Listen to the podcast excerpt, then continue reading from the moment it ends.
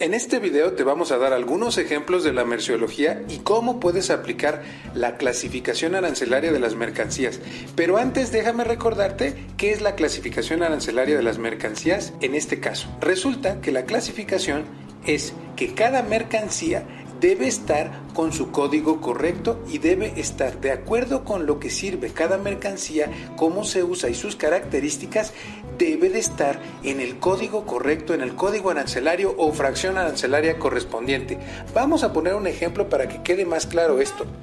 En el caso del atún, resulta que hay varios tipos de atún. Está el atún aleta azul, el atún aleta amarilla y el atún del sur. Son tres atunes totalmente diferentes. Como puedes ver en pantalla, el caso del atún azul es la fracción arancelaria o código arancelario 0301-9401 y en algunos países no se utilizan solamente estos ocho números, sino que se pueden llegar a utilizar 10. Como puedes ver en pantalla, el atún se importa por cabeza, es decir, por cada atún que importas. También está exento a la importación eh, y está exento a la exportación.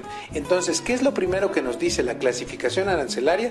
Nos dice cuál es la mercancía incluida. Si tú no sabes la diferencia entre la especie Tunus tinus y la especie Tunus macoili, no vas a poder clasificar en diferentes fracciones tu mercancía como lo puedes ver en pantalla el caso del atún del sur. Para eso necesitarías una ficha técnica y quizás algún tipo de estudio por parte de la persona que te está vendiendo el atún o por parte de tus autoridades locales. En este caso no hay una diferencia de impuestos, pero sí puede haber una diferencia exorbitante en materia de regulaciones y normas oficiales mexicanas o las normas de tu país. Déjame poner un tercer ejemplo, que son los peces ornamentales. Los peces ornamentales son aquellos que sirven para tener en pecera o para exhibirlos, es decir, no sirven para comer. Y como te puedes dar cuenta, la importación de estos peces es totalmente diferente. Vamos a poner ahora un segundo ejemplo muy sencillo para que veas el impacto que tiene la merciología.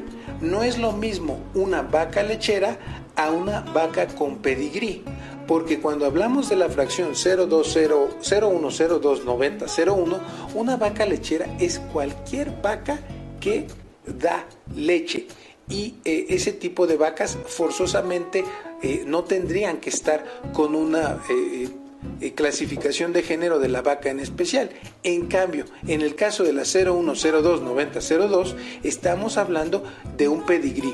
En el caso del pedigrí, tú tendrías que explicar con algún documento que es una vaca Holstein o es una vaca de otra marca en particular. Por lo tanto, ahí tendrías que presentar documentos adicionales.